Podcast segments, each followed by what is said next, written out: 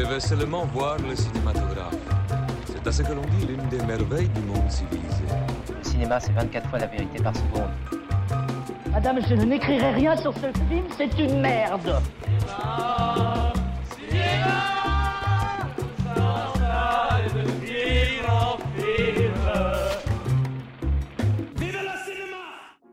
Bonjour à toutes, bonjour à tous, bienvenue à 24 images secondes, une émission orchestrée par des passionnés de cinéma pour un cinéma de passionnés. Aujourd'hui, c'est l'épisode 3 de la saison 2, Miyazaki Bill. Quel titre? C'est notre meilleur, je pense. Ce jeu de mots, Laurent Ruquier, tu l'auras pas. Je suis en présence de la meilleure amie de Justine Trier, Christina. Comment vas-tu? Très bien, et ravi de vous retrouver. À tes côtés, le meilleur ami de Cédric Kahn, le docteur Raymond. Bonjour docteur. Eh bien bonjour, je suis également ravi d'être de retour. Et je me tourne vers ton voisin de gauche, le volubile Mister Thibaut. Bonjour. Bonjour à tous, euh, moi je vais aimer tout le monde. Et je termine avec un réalisateur, Julien. Bonjour mon cher Julien. Bonjour à tous, bonjour mon cinéphage. Bon, bah, je suis un peu dégoûté avoir vu Scorsese. Ma vie est nulle. Ah. Mais bon, j'ai vu Miyazaki. Bah, c'est déjà ça. Et moi, c'est Jérém, votre humble serviteur. On attaque avec les films qui ont fait l'actualité, la rubrique 1. La face, encore ces stupides actualités. Je déteste les actualités. Un petit tour de table avant de commencer avec le Scorsese. Y a-t-il un film coup de cœur ou pas? Vu au cinéma ces dernières semaines, euh, Thibaut Oui, euh, j'ai vu le, dernier film d'Olivier Nakache et Eric Toledano et globalement, euh, malgré des, critiques assez timorées, j'ai plutôt aimé le film, j'ai plutôt ri. Euh, alors, c- ça fait pas partie du, meilleur de, de leur cinéma, hein, le, le triptyque de tête étant toujours tellement proche, le sens de la fête, nos jours heureux. Mais on passe un bon moment. c'est léger, c'est un peu la comédie italienne. C'est-à-dire que c'est des sujets durs, mais avec un ton un peu, euh, un peu badin. Ça pousse pas les curseurs à fond, mais, euh, mais globalement, ça fait, euh, ça fait le job.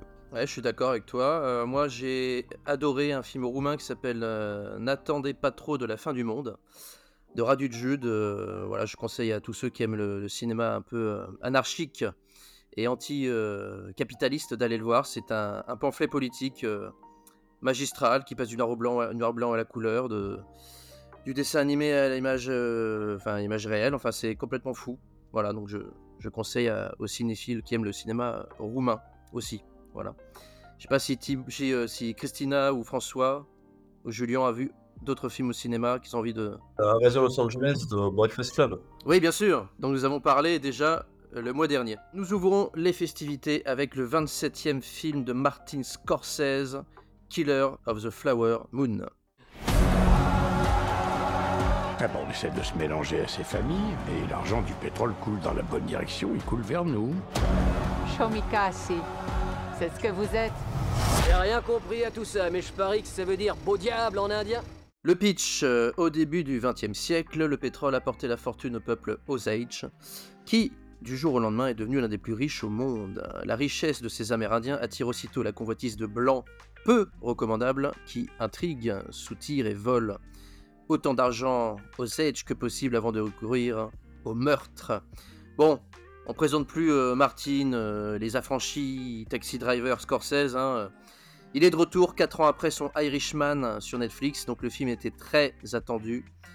Est-ce qu'il a été à la hauteur de cette attente? Enfin, le docteur Raymond, qu'est-ce que vous en avez pensé de ce film? Déjà, c'est un film effectivement qui est euh, tout à fait euh, impressionnant euh, dans ses dimensions. C'est-à-dire qu'on a beaucoup parlé effectivement de, sa durée.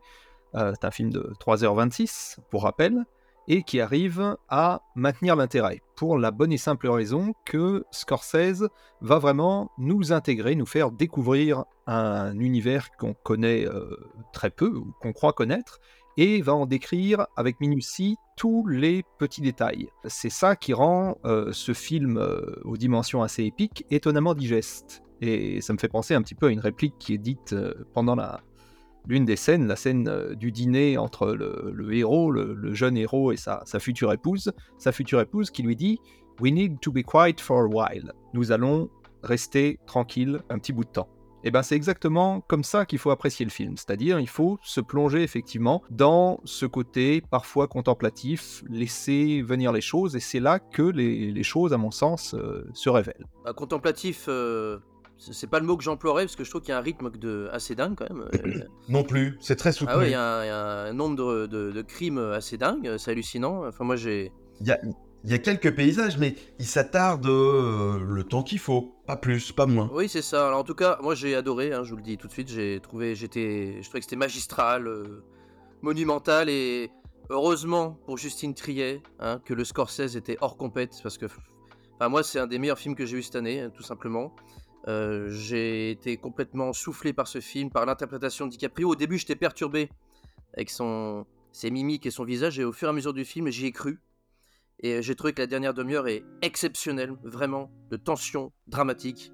Et euh, je pense que la, l'actrice euh, Lily Gladstone, euh, on peut parier, elle aura l'Oscar au mois de mars, j'en suis certain, de, meilleur second rôle. Elle est, elle est une reine.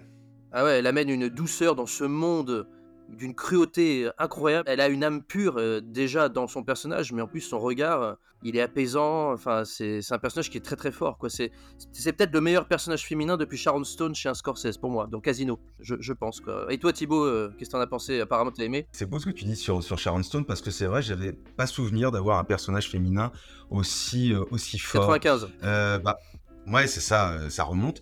Euh, bah, après un passage sur le, le service vidéo au N rouge avec The, The Irishman, comme tu, comme tu l'as dit, bah, ça fait plaisir de revoir Scorsese à, à une place qu'il n'aurait jamais dû quitter, quoi. Le cinéma. Ah, La salle de cinéma. quel plaisir.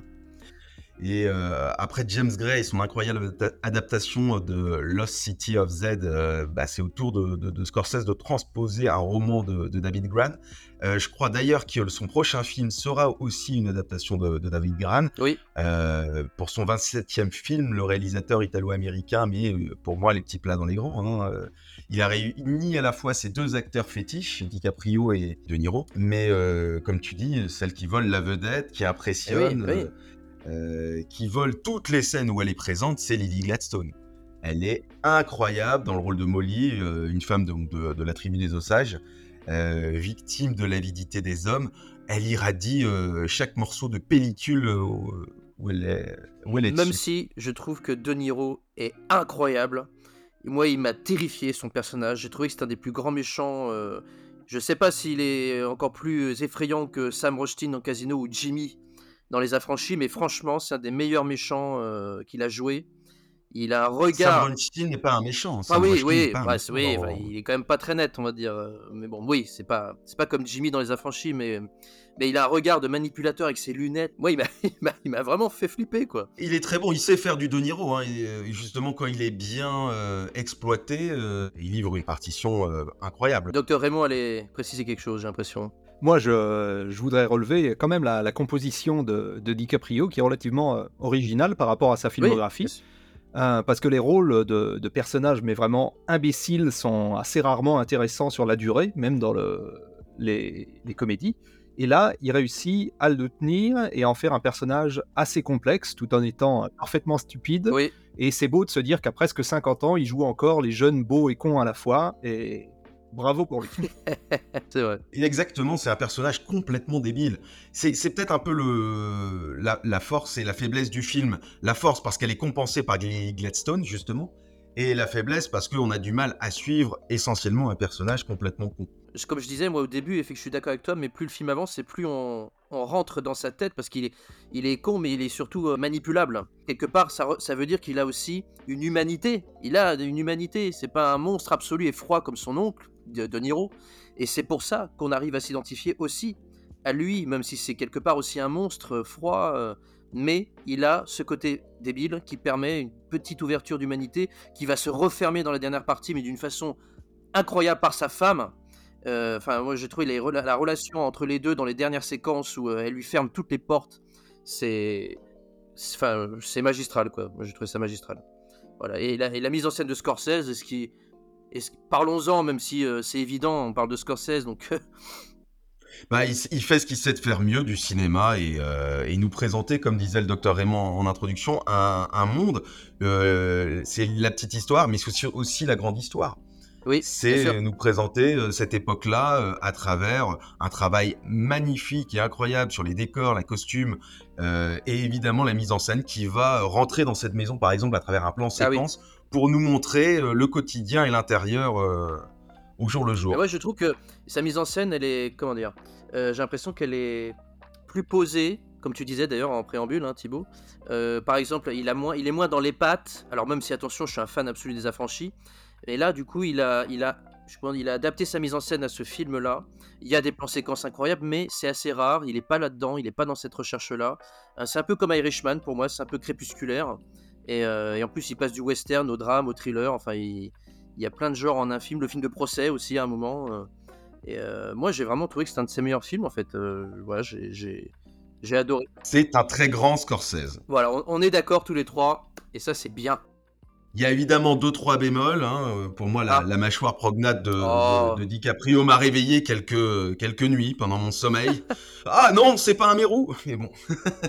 Mais quelle histoire, quelle tribu. euh, et et- et c'est fascinant de voir à quel point euh, son cinéma est aussi une porte sur justement sur la grande histoire. Moi perso, j'ai pas plus de connaissances que ça, des connaissances euh, sur les sur les Indiens. hein, et il nous, ouvre- il nous ouvre vraiment les, les portes d'une époque avec une une restitution magistrale.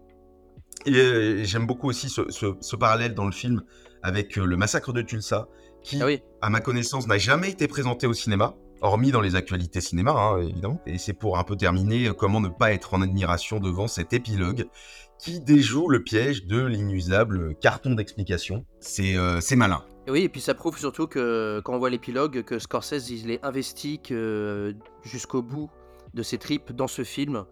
Et euh, à tel point que voilà, hein, dans, dans ce- cet épilogue, il est. Et il en a sous la pédale, ouais. Ça le tient à cœur ce film. D'ailleurs, il a été hors compétition à Cannes, c'est à vérifier, mais je crois que c'est lui qui voulait pas être en compétition. Mhm. Par rapport au sujet. Par rapport au sujet, à l'hommage au, au, Osage et tout. Et c'est une histoire en plus qui est pas très connue aux États-Unis. C'est quand le- le- l'écrivain, dont j'ai oublié le nom, tu l'as dit tout à l'heure, David Grant. voilà, a sorti le bouquin, il a fait des recherches. Un peu comme Irishman. Irishman, quand le- l'homme qui a tué Jimmy Hoffa a révélé qui, que c'était lui, quelques années, c'était il y a pas longtemps. hein. Mhm. Et donc euh, Scorsese s'est emparé du truc. Et pareil, là, il s'est emparé de cette histoire parce que c'est une histoire qui est pas connue. Et quand on voit d'ailleurs à la fin, donc euh, je vais pas révéler euh, ce qui se passe exactement, mais on comprend que ça lui tient à cœur et que c'est vraiment scandaleux qu'ils aient étouffé euh, toute cette affaire-là. euh, Enfin, le film prend son ampleur dans la dernière demi-heure, je le redis. Allez le voir, c'est magistral. Il y a des films de- d'une heure et demie qui passent plus lentement. Voilà, j'ai le seul. Merci messieurs, nous passons à notre deuxième choix. Il s'agit du film, je fais un petit suspense, de Miyazaki, que tout le monde connaît, Le garçon et le héron. Maito, sauve-moi Il y a eu beaucoup de gens blessés et même des morts. Oiseau stupide, je t'ordonne de le guider dans notre monde. Le pitch, après la disparition de sa mère dans un incendie, Maito, un jeune garçon de 11 ans doit quitter Tokyo pour partir vivre à la campagne. Dans le village où a grandi euh, sa maman, il s'installe avec son père dans un vieux manoir situé sur un immense domaine. Et il rencontre là-bas un héron cendré qui devient petit à petit son guide. Donc euh, dix ans après, euh, le vent se lève, le voilà, le maître du cinéma d'animation japonais, ou du cinéma d'animation tout court. Ken Loach. Pardon. Quel con. Hein, voilà, il nous a, il a vraiment fait rêver, hein, il faut dire Miyazaki, on a tous nos Miyazaki préférés, etc. Bon, allez, on commence, on n'attend pas plus longtemps. Euh, alors on va peut-être spoiler ou pas, donc euh, les auditrices et les auditeurs euh, qui ne l'ont pas encore vu, vous pouvez av- avancer de 10 minutes ou nous pardonner, c'est selon. Voilà. On va Donc, spoiler il nous avait comme dit que Miyazaki l'avait perdu et que c'était Lin Chien. Eh oui, c'était sa phrase. Et nos auditrices et nos auditeurs attendent depuis deux épisodes qui développent. C'est le moment, Mister Thibaut. Ah, donc, euh, Kimitashi Wado Ikuruka. Ah, ça y est. Ikiruka. Ça y est, il est reparti. Et vous, comment vivez-vous? Euh, Donc, traduit en France par le garçon et le héron. Et à votre avis, au, tra- au- au Québec, ils l'ont traduit comment? Et vous, comment est-ce que vous vivez là, les gars? Normalement, ils gardent le titre japonais, je crois. hein. Mais Ah oui, euh, bah, bah, comme vous le savez, moi je l'avais vu donc en, en- en juillet dernier et j'étais sorti en me disant T'as compris les grandes lignes, mais t'as zappé pas mal d'éléments. Et en le revoyant sous-titré cette fois, bah, en fait, et, et c'est aussi un peu, hein, je trouve, la force de son cinéma, c'est d'arriver à être parfaitement lisible dans les perspectives de ces personnages et la trajectoire générale du film, même si on comprend pas des éléments par d'ici ou là. Par exemple, j'avais pas saisi que euh, tel personnage était affilié à, à Maito. Voilà, qu'il avait un lien de filiation avec. Et je crois que c'est ce que le réalisateur veut d'une certaine façon dire. Ceux qui essaient de comprendre périront, nous dit le film à travers un, un- un mystérieux portail doré, une sorte euh, d'effet d'annonce, justement très lynchien, euh, comme, le, comme le, mystère, le mystère qu'il suggère. On va ouvrir des portes comme dans Alphaville et euh, arriver sur des mondes plus ou moins évocateurs. Alors visuellement, le film est d'une incroyable beauté, avec un traitement assez nouveau de l'animation. Euh, Jérém, tu pourras peut-être en dire plus. Euh, la scène d'ouverture retranscrit les suffocations des personnages à travers ses effets. C'est magnifique et terrifiant à la fois. Et, et ses intérieurs, comme des aquarelles, toutes splendides. Et évidemment, derrière ces images, difficile de ne pas voir la réflexion d'un artiste abouti sur son œuvre, son héritage et sa capacité à déléguer et enfin lâcher Clairement. prise. Bien sûr. Difficile de pas voir Miyazaki à travers le démurge fictionnel du film, ce personnage dont le monde ne vit ou ne survit qu'à travers 12 pièces, soit autant euh, de, de longs métrages du réalisateur japonais, et qui veut, d'une certaine façon, transmettre la survie du monde à sa descendance, à condition qu'il ajoute une 13e pièce.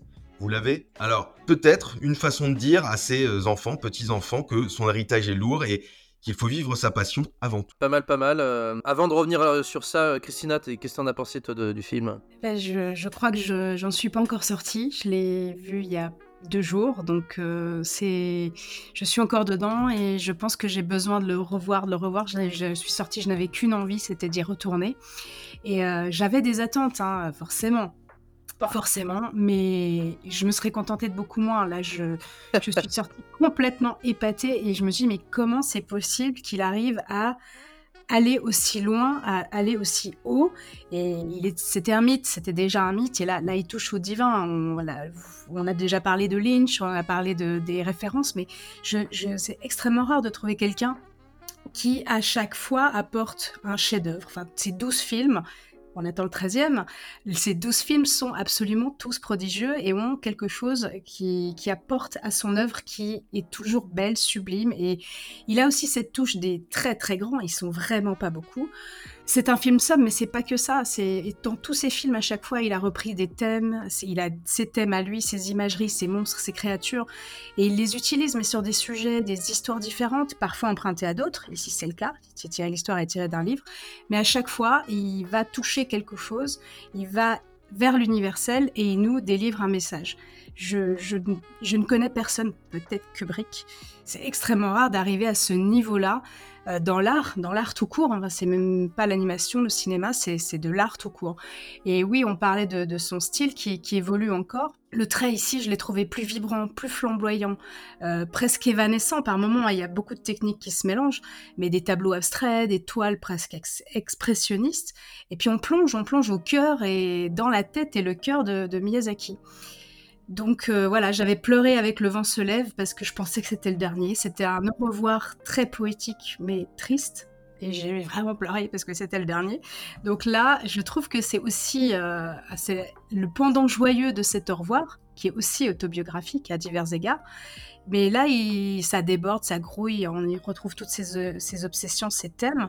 Mais il aboutit vers quelque chose qui raconte bah, la transmission, comme on- Voilà. tu l'as écouté Thibaut. Mais c'est chacun, il dit pas que ça s'écroule s'il n'est pas là, il dit que chacun doit avancer sur son chemin. Alors, pour le, le- le- le château qui s'écroule, et je pense que c'est un petit peu pour ça que le titre euh, français a été choisi, c'est que Miyazaki n'a jamais caché euh, son admiration pour le film de Paul Grimaud. Oui, Le Roi et l'Oiseau. Et euh, ce château qui s'écroule à la fin, bah, c'est un peu le même, voilà, euh, que celui dans, dans- dans le film d'animation français.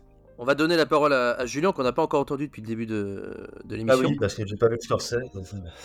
On t'écoute. Alors je voudrais remercier Miyazaki car j'ai vu son dernier film avec mon fils. Un très grand moment qu'on a partagé tous les deux. J'avais jamais vu mon fils comme ça. Après des Marvel, des Star Wars ou d'autres euh, films, euh, on va dire estampillés euh, Hollywood ou comme le dernier Spider-Man, ça fait du bien également de le voir autant se projeter dans le film, autant s'immerger, autant réfléchir. Pour nous, le film a été un, un vrai, un vrai voyage une ode à l'imagination parce que, comme beaucoup, nous n'avons pas tout compris. Et j'ai envie de dire, comme le message du film, euh, si vous souhaitez comprendre, vous périrez. Eh bien, peu importe en effet. Ce qui compte, c'est d'imaginer, de voyager. Je dirais que c'est son œuvre maîtresse, c'est son Alice au Pays des Merveilles. Car d'ailleurs, le film reprend beaucoup les codes du roman de Lewis Carroll. Le héron est un peu comme le lapin euh, de Alice. Et on, on le suit en permanence, c'est notre guide, c'est également celui qui va nous faire rentrer dans, dans cette dimension parallèle et euh, je pense qu'il s'en est beaucoup inspiré. Peu importe la destination, euh, c'est le voyage qui compte. C'est le chemin, exactement. Et le docteur, et le docteur Raymond, lui, qu'est-ce qu'il en a pensé? J'ai beaucoup apprécié. Alors, ce qui est- intéressant, c'est, oui, c'est- ça va pas être très original, mais je vais essayer de développer néanmoins. Euh, L'histoire où un, un protagoniste perd un proche et se réfugie dans un univers onirique, ça devient un genre à part entière de, de l'animation japonaise. hein. On a eu rien que cette année le très bon Suzume au printemps. On a eu aussi le médiocre Château solitaire dans le miroir euh, début septembre. tu, es, tu es dur, tu es dur hein, quand même. Il est imparfait, oui. En tout cas, ce qui est évident, c'est que euh, Miyazaki euh, met une, une très grande distance par rapport à ses congénères et euh, nous sort vraiment une œuvre euh, tout à fait euh, remarquable. Alors, ce qui m'a frappé un petit peu, c'est que cette fois-ci, il matine son style d'influence européenne. Autant le caractère design des, personnages humains reste euh, standard, entre guillemets, c'est le même style Ghibli euh, qu'il y a 30 ans, donc euh, voilà, qu'on connaît bien et qu'on définit bien. Mais on voit aussi également pas mal d'autres influences, d'influences extérieures de la, peinture classique européenne notamment, avec les, les citations textuelles de Millet, d'Arnold Böcklin, de Magritte, un petit peu quelques références, j'ai eu l'impression, à la BD franco-belge ou même à l'animation à la française, euh, Sylvain Chaumet euh, entre autres. Et c'est peut-être justement une clé pour comprendre le, sens de, ce délire superbe, qui, entre autres choses, semble nous parler de la réaction du Japon face à l'industrialisation occidentale, à la fois merveilleuse et corruptrice. Ses vertus, donc on retrouve la, la fascination de Miyazaki pour euh, l'aviation, et bien entendu ses vices, son côté euh, destructeur, et euh, bien entendu ce qui a mené à l'implication du Japon dans la Seconde Guerre mondiale. Donc bien sûr, euh, tout cela est très flou, comme dans un rêve, et bien entendu, on aurait pu se dire que ça aurait pu être plus clair, mais ça aurait certainement été beaucoup moins beau. Eh ben c'est très bien dit. À mon tour, alors moi j'ai pris un plaisir immense. Il y a déjà voir un Miyazaki au cinéma, ça faisait longtemps et ça fait du bien. Euh, Ponyo était très bien, Le vent se lève euh, aussi, mais euh, pour moi, Shihiro et Mononoke restent euh, au-dessus de ce film-là. Pourquoi je le mets un petit peu en dessous de Shihiro? Parce qu'il y a des raisons quand même, parce que j'essaie d'être lucide. Je me souviens à l'époque, quand j'ai vu Shihiro, j'étais déstabilisé. Je me suis dit, mais justement, je comprends pas tout. Comme ce personnage translucide qui mange tout le monde, etc. Mais c'était extraordinaire. Alors que là, j'ai trouvé que c'était extrêmement clair. Moi, j'ai pas trouvé du tout lynchien. J'ai trouvé extrêmement lisible et en fait même trop lisible. Parce que j'ai remarqué il y a beaucoup d'explications. Genre euh, ah euh, le mur fait de l'électricité euh, il y a une, un caillou qui s'est posé là il y a longtemps. Enfin j'ai trouvé que dans Shihiro j'ai revu justement il y a quelques jours il n'y a pas beaucoup de dialogue et c'est ça qui est génial c'est qu'en fait il laisse les personnages de la sorcière de ce monstre translucide et de Shihiro et bien sûr du, du jeune dragon il les laisse vivre. Et il n'y a pas d'explication sur le monde dans lequel ils sont en fait. Alors que là c'est le. J'ai deux reproches à faire, hein, désolé. hein. J'ai quand même adoré, attention. C'est le premier reproche, c'est qu'il y a trop d'explications. J'aurais aimé qu'il y en ait moins, en fait, qu'on soit là. Le mur fait l'électricité, ok, laisse-nous euh, le découvrir. Et je trouve qu'il a trop coché la case, genre j'explique tout. J'ai lu une interview de son producteur il y a quelques jours qui disait que Miyazaki n'est pas quelqu'un qui a une grande confiance en lui. Son producteur qui dit ça. Et je pense qu'en vieillissant, quand je vois ce film, justement, il a eu peur qu'on comprenne pas tout. Moi, je trouve qu'il a trop expliqué. J'aurais aimé qu'il explique encore moins, en fait, que ce soit encore plus euh, presque expérimental. Mais ça, c'est moi. C'est attention, c'est mes goûts à moi. Ouais, parce que toi, toi tu, tu adores les doigts d'un pavillon de, de Lynch, donc euh, bien le seul que je connaisse. Un, un film n'est pas ce qu'on projette dessus. À deux, vous êtes deux. Shihiro était, était comme ça. Et Shihiro, à l'époque, m'avait déstabilisé, mais, mais quel pied. Là, j'ai adoré. Il y a, j'ai- tout est parfait, sauf ce petit détail-là.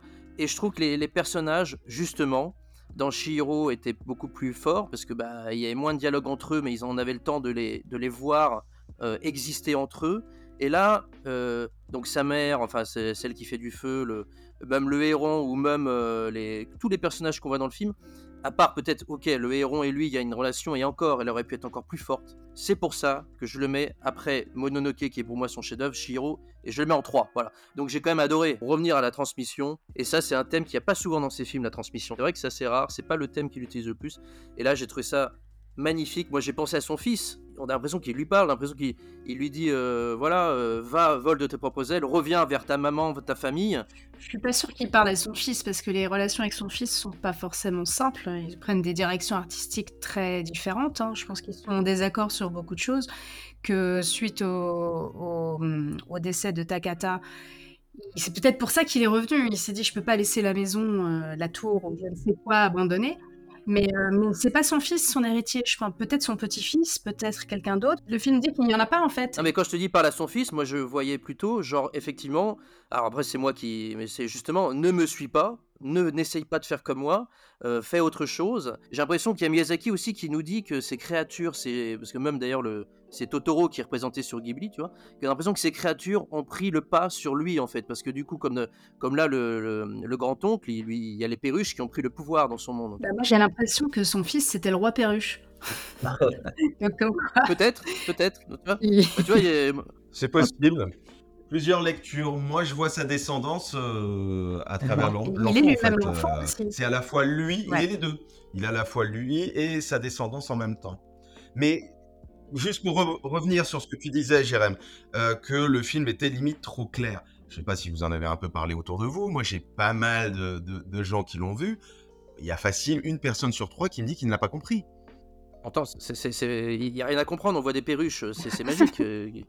Qu'est-ce que tu veux? Essayer de... Sur ça, je n'ai pas compris. Moi, j'ai trouvé que c'est c'est simple, euh, et même trop. J'aurais aimé encore moins comprendre, mais bon, c'est pas grave, c'est- je suis comme ça, j'ai... Je pense que c'est c'est trop tôt. Hein. Un Miyazaki, c'est un millésime, c'est un revoir. Oui, sans, sans- sans doute, sans doute, ouais, sans Il faut doute. digérer. euh, je, pense qu'on aura une autre version disons, du, du film dans 5, 10, 15, 20 ans. Et nous allons passer à notre rubrique suivante, le Breakfast Club, et nous avons une petite surprise pour vous, chères auditrices et chers auditeurs.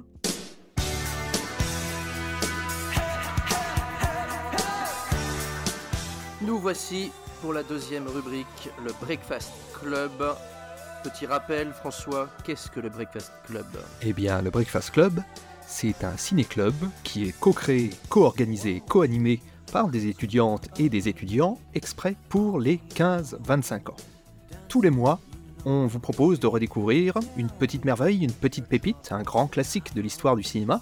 Et ce mois-ci, mois de novembre, nous sommes gâtés puisque nous allons avoir droit à, sur grand écran, la résurrection de notre cher Charlot avec Le Dictateur qui sera diffusé pour euh, un public conquis le 21 novembre prochain au Brady. Sous le nouvel emblème de la double croix, la liberté était bannie, le droit à la parole supprimé. On n'entendait plus que la voix de Hinkel. Hey, das Straflichshilfensekt!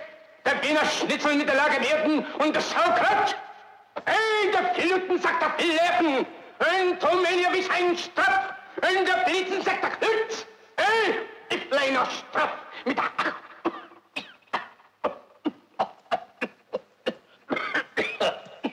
Avant de commencer le débat sur le dictateur de Charlie Chaplin, nous avons un invité surprise, un guest comme on dit. Euh, on va, il va se présenter. hein. Donc euh, Raph, euh, bonjour. Bonjour, bonjour à Hello. tous.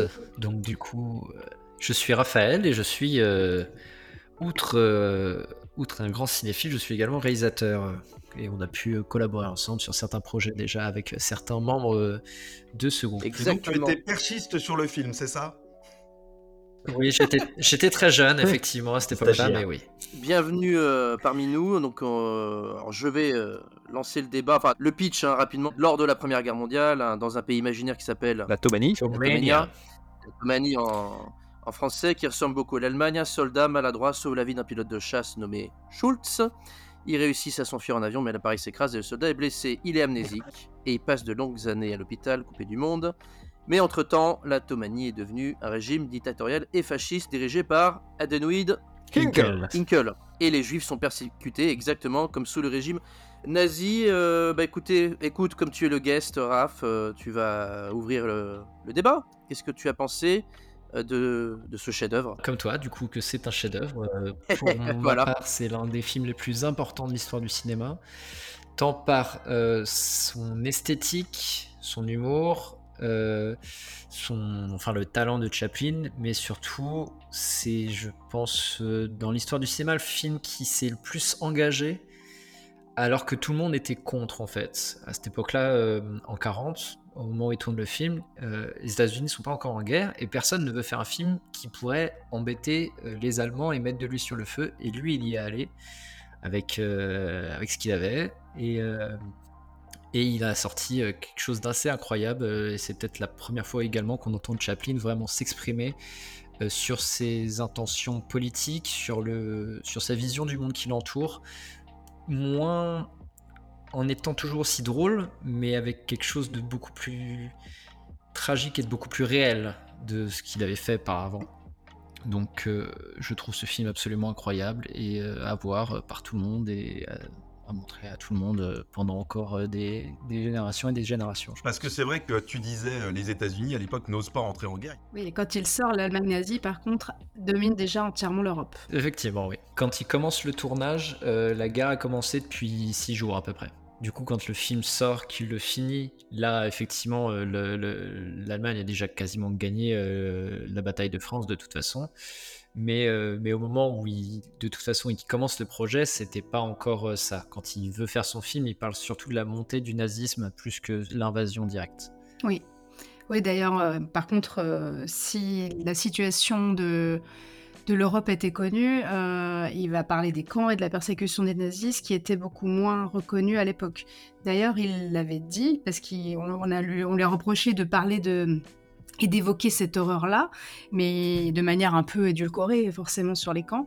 Mais il dit que s'il avait vraiment eu connaissance de ce qui se passait, il aurait peut-être pas fait son film réellement parce qu'il n'est pas allé euh, jusque-là. Et tu parlais d'opinion politique, mais euh, on lui a reproché plein de choses et ça a été un prétexte à, sa, à la révocation de son visa qu'il a exclu euh, pour très longtemps, euh, voire définitivement des États-Unis. Mais euh, c'est pas une opinion politique pour moi. Et lui-même, dans sa, j'avais cité, pour, je, ne peux que le citer lui-même dans ses mémoires à ce propos. Il avait dit, bah, parce qu'on l'a accusé d'être juif et communiste, donc avoir une opinion politique, mais euh, je pense que c'est pas ça. Et il dit, il dit, bah, en fait, je n'étais pas. euh, on n'a pas besoin d'être juif pour être anti-nazi. Donc je le cite, hein, il suffit d'être un être humain normal et décent. Euh, le fait que Charlie parle réellement, c'est le premier film où il s'exprime. Euh, il l'a fait à ce moment-là, mais je pense que c'est parce qu'il y avait une vraie raison de le faire. Il a pris un personnage qui ressemble à Adolf Hitler, d'ailleurs, pour la petite histoire. lui, il est né le 16 avril 19- 1889 et l'autre le 20 avril 1889. Les deux euh, ont une petite moustache et les deux sont nés dans des familles modestes et ont connu euh, une, euh, une renommée, une notoriété complètement mondiale. Donc ils jouent complètement sur cette ressemblance. Et on disait qu'il n'était pas politique avant, mais si, les temps modernes est politique. Hein. Oui, les temps modernes, euh, effectivement, et le Kid aussi, euh, dans un sens. Oui, puisque c'est la crise de 29. Il s'engage plus, il, il montre moins la misère sociale. Avant, il avait un engagement politique, social, euh, qu'il mettait en scène. Là, il va prendre les devants aussi pour euh, montrer que euh, la, puissance de cette propagande, euh, il peut l'utiliser aussi contre, les autres, contre les dictateurs, contre ce genre de choses. Du coup, je pense qu'il s'investit, il se mouille encore plus politiquement que tous les autres. Oui, ça lui a beaucoup été reproché, euh, aux États-Unis particulièrement, euh, et ça a un peu marqué la, suite de sa carrière. Après, il avait fait tellement de succès, il était autonome que, en fait, il s'en foutait. Oui, il s'en foutait, il était, il était déjà au, sommet. Euh, D'ailleurs, pour revenir aussi au fait que la ressemblance entre Hitler et, Chaplin, hum, en plus des dates, en plus de plein de choses, il faut savoir que le personnage de Charlot et de sa moustache était connu bien avant Hitler, bien avant même la montée d'Hitler, donc on va dire que c'est limite Hitler hein, qui a copié Chaplin, sur, en tout cas sur l'apparence, sur pas mal de Je crois qu'il a dû le dire en plus, non? Chaplin a dit que c'était un des meilleurs auteurs qu'il ait lu. Hein. Non, non, il, il en disait du bien, Hitler, hein, de, de Chaplin, je crois. Il est avéré qu'Hitler s'est procuré deux copies du film. On ne sait pas s'il l'a vu ou s'il l'a fait voir et qu'on l'a raconté. Et Chaplin a dit Je donnerai mais tout pour savoir ce qu'il a pensé. A- Après, ça a été, c'est une, version qui a été contestée, euh, mais bon. Sur le fait qu'il avait vu le film. Ah oui, oui, non, j'ai- et on ne sait pas s'il l'a vu, mais il a eu deux copies dans les mains. Juste pour le les brûler pour le plaisir. Voilà. Ah, J'avais plus de livres sous la main. euh, Le docteur Raymond, il en pense quoi de ce film? Oh bah écoutez, euh, difficile d'épiloguer sur quelque chose qui est à la fois un classique et un chef-d'œuvre.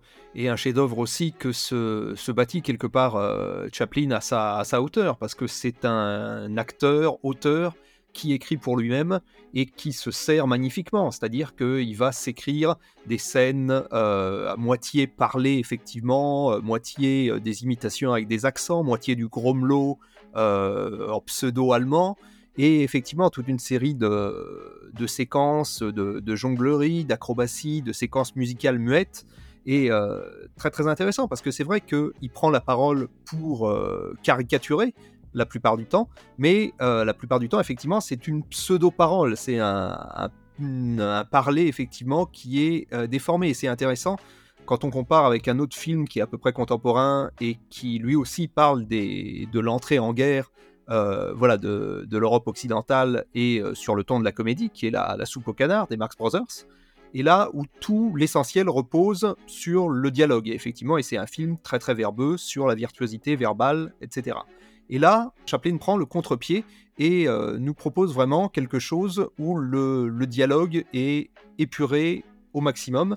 Et euh, du coup, le, contraste est vraiment euh, très très intéressant. Et c'est là qu'on voit la différence entre deux grands, deux grands noms, si vous voulez, du, du comique de, de cette époque. En Bretagne, on a un mot pour ça, pour dire parler qu'on ne comprend pas, c'est baragouiner. Dans le film, il baragouine. Et Julien, quelque chose à rajouter Euh, non. non. Non, pour une fois, pour une fois là, euh, non, mais j'ai revu avec plaisir, euh, évidemment. Euh, puis j'espère que, que, que vous serez nombreux et qu'on sera tous, euh, si possible, à la, à la- à la projection du 21 novembre. J'ai essayé de, de quelques petites anecdotes sur le, sur le film. Apparemment, il a été interdit longtemps. Dis-moi si je me trompe, euh, Raph. Non, non, tu as, tu as raison. Il a été interdit très très longtemps, notamment euh, par exemple en Italie, je crois qu'il n'est interdit jusque dans les années 70.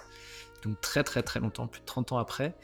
Et euh, l'un des premiers films, enfin les deux premiers pays à ne pas avoir trop censuré ça, c'est les États-Unis, mais il était plutôt mal vu d'aller voir ça. C'est parce que Chaplin est très très connu qu'on lui a pas censuré son film. Et euh, en 45, c'est la France.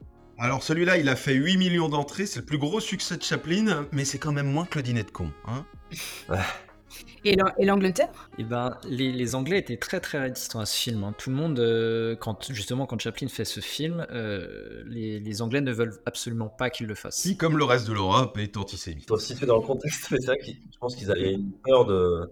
Peut-être une peur de l'Allemagne nazie. Et, et pourtant, Chaplin était, euh, était copain avec Churchill.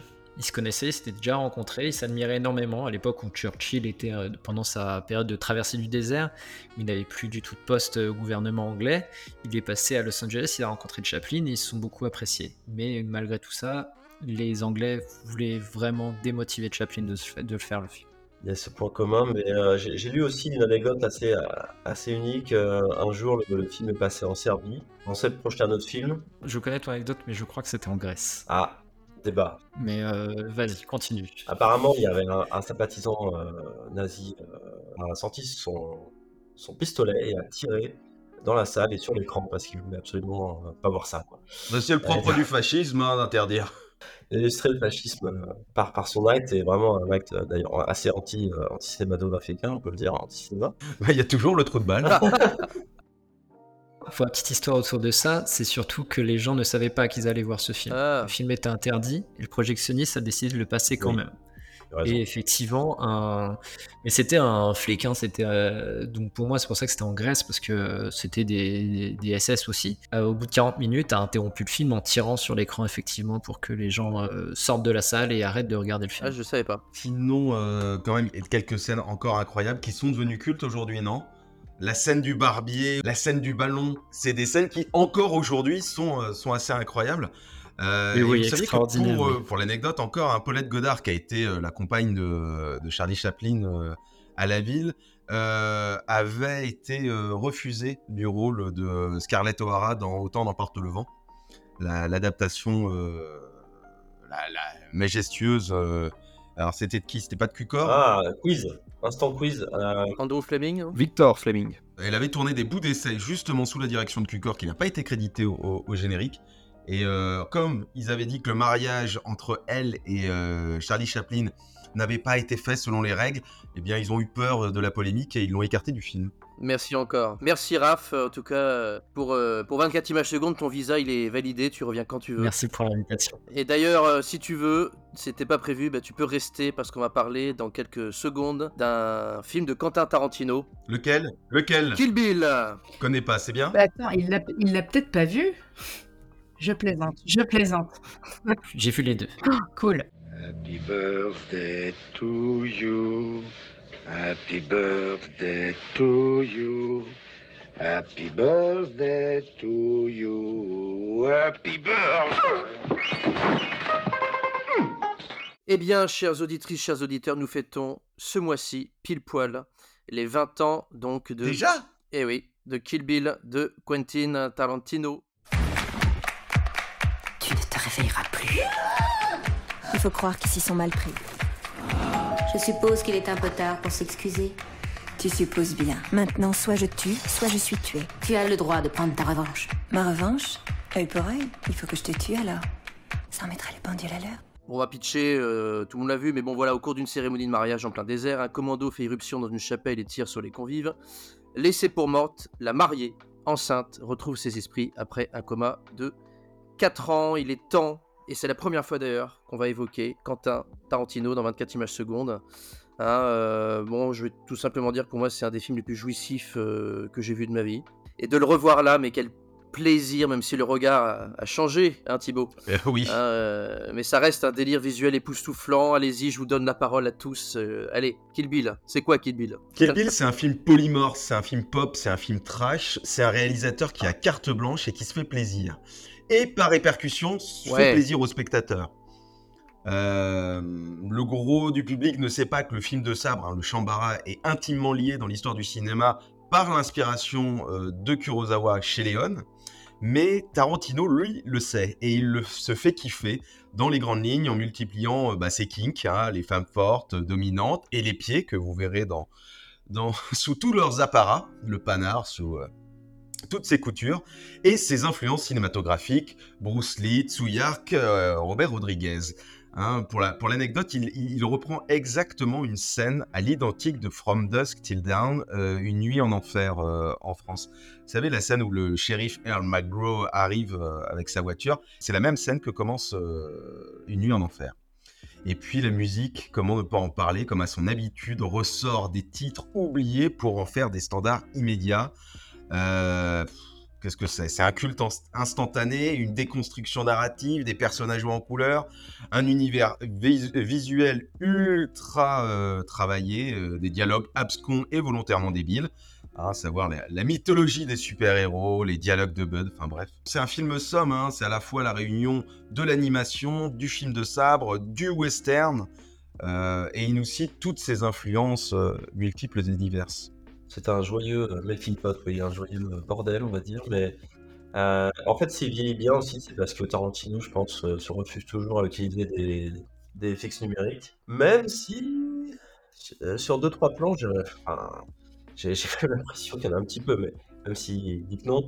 Euh, notamment la scène où, où, la mariée là, se, bat contre. comment elle s'appelle Celle qui a. Gogo Yubari, avec la guillotine volante. Le principal, c'est que le film vieillit très bien. Je pense que aussi, je sais pas si tu l'as cité, mais euh, alors j'espère que je prononce bien, mais il y a Ewan euh, Woping qui assiste Tarantino euh, sur la chorégraphie des combats et qui est réalisateur euh, des deux diapositives dessus. Qui était le chorégraphe de Il était une fois en Chine ou de Matrix, entre autres. Et sa retraite, mais en fait, il a, il a chorégraphié tous tous les gros films d'action à Hong Kong et au Hollywood de, de- des années 80 à 2010 environ. hein. Je pense qu'il a, il a pratiquement tous les blockbusters. hein. Et euh, c'est pour ça aussi que c'est une totale réussite. Après, alors c'est dur pour moi de, mettre un bémol sur, euh, sur Kill parce que pendant longtemps, ça a été mon Ta- Tarantino préféré. En plus, je me souviens, j'avais enchaîné le 1 et 2. Je pense que j'étais avec euh, le sieur Jérém dans un cinéma à Rennes et on, avait regardé 4 heures de Kill donc le 1 et 2 d'affilée. Et je m'étais retenu d'aller aux toilettes pendant 3 heures parce que je voulais pas rater une miette. Tout à fait, je m'en souviens. Qu'il n'y avait aucune pause et que je, je- je me refusais d'aller aux toilettes. Donc ça a été un, un gros moment. Je pense que En fait, il y, y a cette ferveur, ce- cet amour du cinéma très adolescent quand même dans le film. Et en fait, en regardant à mes yeux de maintenant de Quadra, de jeune Quadra, le scénario est d'une euh, simplicité déroutante. Même euh, l'intrigue, euh, en fait, elle tient en trois lignes, hein, je pense. Si tu voles le scénario, t'as pas grand chose en fait. Voilà, C'est ce qu'il en fait. C'est clairement pas un film de scénario, c'est un film de, de- de mise en scène, d'univers. C'est ça parce qu'il y a- il y, a un seul thème, hein, c'est la vengeance. C'est le revenge movie par excellence. Euh, Et c'est son thème de prédilection aussi. Mais hein. là, ouais, bon, ouais, la liste, euh, voilà, on sait ce qui va se passer, on sait qui, bon, à part que le, le montage est découpé et pas chronologique, mais aussi euh, le, le personnage le plus développé de ce film, de cette première partie, qui est Orenishi, euh, la partie en, animé qui permet toute la liberté possible, toute l'histoire d'Orenishi, tout ce qui fait qu'elle est aujourd'hui ce qu'elle est, c'est la revanche. Euh, la première scène, la première personne qui meurt malencontreusement assassinée devant sa fille, que lui dit euh, la mariée, c'est euh, bon bah t'auras droit de te venger plus tard. C'est c'est un cercle vicieux de la vengeance et la vengeance est là quasiment sur tous les plans et tout le sujet. C'est à la fois euh, simple et compliqué et c'est tout l'habillage, le style et toutes les références et tout ce que vous avez déjà dit qui en fait un film très très riche. Le, le thème il est unique et c'est ce qui en fait sa force. c'est aussi euh, présent la vengeance chez Tarantino que chez Park Chan-wook. Mm, tout à fait. Ouais, non, tu la, tu la retrouves d'une certaine façon dans toute sa filmographie quasiment. Yeah. Même Once Upon a Time. Cinéaste de la vengeance. Il en pense pas le, le docteur Raymond là ouais? Bah écoutez, euh, voilà, là aussi, je vais pas être très très original et pas détonner Oh, sur bah tu nous choisis que, des voilà, super films aussi, merde Qu'est-ce qui vous arrive aujourd'hui Ah, euh, vous êtes plus euh, pisse froid? C'est ça. Pour une fois qu'on a des bons films, je veux dire. Euh, voilà, bah c'est, euh, je vais redire ce qui a été dit, mais disons-le bien, puisque euh, voilà, c'est c'est- c'est magnifique. C'est un patchwork génial avec une idée par plan, euh, une structure en puzzle, mais qui permet justement de, de penser indépendamment la conception de, de chaque séquence. Et donc, qui donne vraiment une unité, ça lui permet vraiment de, de raffiner et de, considérer chaque séquence comme son propre univers, et d'ailleurs généralement son propre genre cinématographique. Donc euh, effectivement, comme vous avez dit, on passe de, de la nouvelle vague au Shambara, en passant par le western, en passant par le giallo, etc. etc. La nouvelle vague et le giallo, ça reste vraiment par petites touches par rapport au reste. hein. Parce que comment il crache sur la nouvelle vague, euh, maintenant quand tu l'écoutes en interview, il y a quelques splice screens qui m'ont fait penser à ça, mais globalement, euh, c'est plutôt les autres. Mais oui, il y, a- ça comme, euh, comme Après, voilà, le, sous-texte de, La mariée était en noir est quand même, enfin, me paraît quand même assez, assez évident pour le coup. Et pour, le Giallo, c'est surtout les, les scènes euh, d'hôpital avec Daryl Hannah qui euh, me semblent très très marquées par cette, euh, par cette influence. Ah oui, complètement. Et la musique euh, de Pino Donaggio, euh, non, c'est les 39 marches, mais il y a une musique de Pino Donaggio, je crois. Euh, oui, il me semble, oui. Oui, euh, de, de, Palma, de Palma aussi. Oui, c'est- bah, c'est du Giallo de Palma de toute façon. En tout cas, voilà, c'est un parfait régal pop pour notre culture ultra référentielle. Et ce que, ce que j'aime quand je compare un petit peu aux autres, à certains autres Tarantino plus récents, c'est que euh, la virtuosité n'est jamais inutile. Et les années suivantes, ça, c'est mon ressenti en tout cas, il y avait parfois différentes euh, tendances à se, euh, à se caricaturer un petit peu justement dans ce côté référentiel, le côté un petit peu vous avez vu, vous avez vu, vous savez ce que c'est, etc. Et voilà, il en est ressorti. Je trouve que le dernier, il était une fois à Hollywood, sortait un petit peu justement de, de cet appel à la, à la référence euh, obsédante. Mais entre les deux, c'est vrai qu'il y a eu une période où je, je trouvais qu'il c'est en fait tirait un euh, peu à la euh, ligne. Once Upon a Time par rapport à Kill Bill, c'est un cinéphile qui est conscient de maintenant qui, qui, qui est nostalgique sur son sur une époque en fait. Mm. Et euh, on n'a pas parlé du Matterman qui est quand même incroyable euh, du début à la fin. Euh, elle se donne pour le film, elle s'est donné beaucoup. Elle a eu même un accident euh, pendant le tournage sur une scène de voiture. Euh, D'ailleurs, c'est la scène hein, qui conclut un peu, euh, enfin le- euh, qu'on peut retrouver dans le deuxième C'est volume. le début du 2. C'est aussi en générique à la fin d'une certaine façon, puisque là c'est tourné, c'est cette scène-là tournée en studio. Et, euh, et oui, elle avait eu un accident qui l'a laissé quelques séquelles apparemment. Euh, elle en a voulu euh, après coup, surtout à Harvey Weinstein, je crois qu'elle avait fait pression euh, pour qu'elle ne dise rien ou qu'elle ferme Beaucoup sa de gueule. gens en veulent maintenant à Harvey Weinstein. Oui, et beaucoup de gens pouvaient rien dire à l'époque euh, la situation. Elle en a profité euh, d'une certaine façon euh, pour, le, dire quand ça, quand sa figure est tombée en Oui, fait. elle, hein, en a voulu stature. aussi à, à Tarantino qui a été dans, à ce moment-là euh, dans, dans la volonté du producteur et de, qui a insisté pour faire la scène qui, c'est vrai qu'en soi, elle a aucune nécessité d'être faite avec elle au volant. On la voit de derrière avec ses cheveux qui volent. Enfin, Mm. Ça peut être à peu près n'importe qui. Oui. Euh, et récemment, parce qu'après aussi, il a aussi euh, émis des regrets, il a dit que c'était le, le plus, non pas même le plus gros regret de sa vie de réalisateur, mais de sa vie tout court.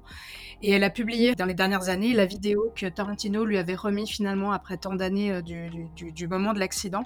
Elle l'a publié en le remerciant et donc ils ont fini par... euh, Et la- l'accident est assez violent Ouais, quand même. ouais, ouais, bah, si vous, vous la trouverez facilement. On, on la voit juste après. Elle a eu, oui, de- elle a encore aujourd'hui des douleurs dans la jambe euh, suite à cet accident-là.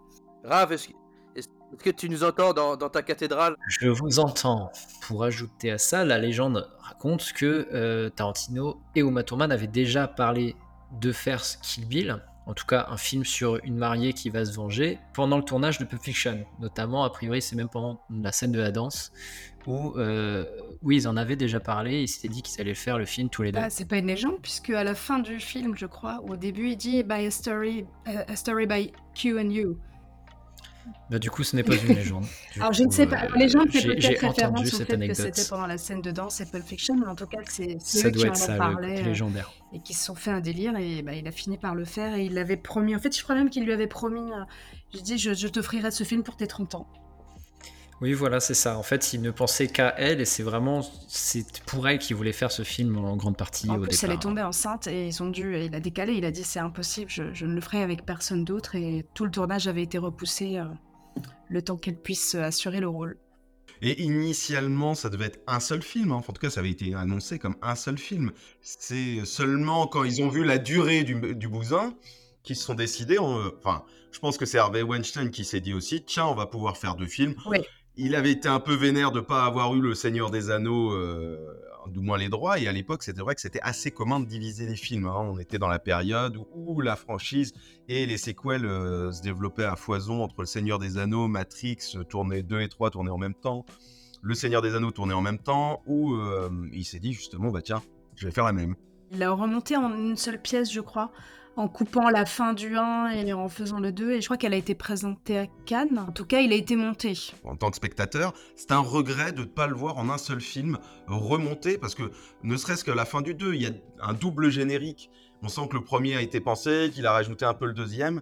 Euh, je sais pas, j'ai cette, euh, cette impression-là, et c'est vrai qu'on aurait le droit à une version extended cut, parce qu'il y a des plans aussi qui n'ont pas été utilisés, qui étaient visibles dans les bandes annonces du film. Bah, il faudrait que Quentin nous écoute. hein. Ce serait sympa. Ah, S'il a envie de revenir dessus, Euh, bah attends, je pense que je peux l'appeler si tu veux qu'il join la conve, il n'y a pas de problème. oui, monseigneur Raphaël. Il doit avoir euh, deux, deux, trois plans de pied qu'il a pas foutu euh, dessus, donc euh, Non, mais apparemment, ça n'a pas été fait. Enfin, il a, il a teasé beaucoup de choses, hein, Tarantino, sur, euh, sur ce film, comme le fait de, de, de lui, vendre il a, un il a même Bill 3. teasé un Ouais. Kill Bill 3. Ouais, j'y crois. Ça, c'était plutôt un truc pour appâter les gogos de journalistes. Aujourd'hui, c'est sûr, il ne fera jamais pas. vraiment cru. Son dernier film, c'est le prochain. Et puis surtout que Kill Bill, Bill il est Mais non. mort en fait. Oui, mais Non, alors, il est pas mort. on n'est pas sûr. Alors, on peut parler de, de ça, du- de la mort ou pas de Bill. C'est un sujet très intéressant. Moi, j'avais entendu parler que le 3, c'était la vengeance de la fille de, Bla- de, Oui. de la première jeune. De Beatrix Voilà. Euh, de, Ah oui, la de fille de Béatrix. Bernice Oui, voilà. je veux bien, mais pourquoi ça s'appelle Kill Bill? Parce que c'est la suite de l'histoire, écoute. euh, Parce que à la fin du fin, euh, Ellie Driver est encore en vie. Enfin, on suppute. Hein, oui, mais la Black Mamba l'ait piqué. Mais je pense, je pense qu'elle est inapte euh, à se venger. euh, Ah bah justement, en connaissant Tarantino, il aura toujours un, un rôle écrit pour elle. Elle pourrait toujours revenir, effectivement, si on, fait un- si, si- on, on- peut réfléchir à ce que pourrait donner le 3, et ça pourrait être ça. Et sinon, le fameux, la fameuse théorie de la non-mort de, de Bill est aussi assez intéressante. Alors quoi, il goûte le gazon? Non, c'est que en fait, il ne serait pas mort du tout, euh, que en fait, elle ne connaît pas du tout euh, les 5 points et la, euh, la pogne là, qui, qui ex- fait exploser le cœur, elle ne sait pas le faire. Euh, et on suit ça parce que, enfin, on pense ça parce qu'il ne fait pas le bon nombre de pas avant de mourir. Non, j'ai entendu ça Et euh, c'est le seul Je connais cette qu'on théorie. voit euh, dans le générique de fin qui est allongé en Oui. fait. Les autres, Oui, c'est vrai. on a des flashbacks, mais lui, il n'est pas traité comme les autres à ce moment-là, ce qui pourrait sous-entendre qu'il n'est pas mort. Oui, mais comme David Carradine est mort avec un. en s'étranglant avec un jeu masturbatoire, bah, il y aura pas, il sera pas dans le Kill Bill 3, quoi. Dommage, dommage. Triste fin, C'est ça. triste fin quand même, on peut le dire. C'est du discours euh, corporel aussi, quand euh, justement ils en parlent, au moment où euh, il est sur le point de mourir, euh, elle lui fait. Alors, je ne sais pas si vous- j'ai plus exactement euh, la scène en tête, mais il lui pose une question, elle répond non, mais en faisant oui de la tête, ce qui pourrait sous-entendre qu'en fait, pareil, tout est une mise en scène de sa mort et qu'en fait, il n'est pas mort. Hmm. Ouais, j'ai- il est pas, pas coutumier de ce type d'énigme dans ses films. euh, Tarantino, il met des petits détails, des, petites références, mais euh, des mystères comme ça, je le vois pas euh, dans sa filmographie. En tout cas, ça ressort pas. Bah du coup, s'il y a encore quelques auditrices et auditeurs qui n'ont pas encore vu Kill Bill 1 et 2, on n'a rien spoilé du tout, hein, là c'est clair. pas du tout. Alors, pas du tout, comme re- re- regardez-le, regardez-les. En tout cas, merci à tous euh, pour vos commentaires, hein, toujours instructifs. Et n'oubliez pas, nous sommes maintenant aussi sur YouTube, toujours sur Spotify, Deezer, Apple Podcast, Google Podcast. N'hésitez pas à commenter, à liker si vous voulez, hein, et à nous poser des questions aussi. euh, il ne faut pas hésiter surtout, ou à même à critiquer euh, l'un ou l'une d'entre nous. Il faut y aller euh, franco. Mister Thibaut, c'est quoi ta morning routine? Eh bien, je vais te le On dire. va dire qui est le plus beau, euh, qui est le plus intelligent. voilà. Allez, c'était 24 images secondes. Baby.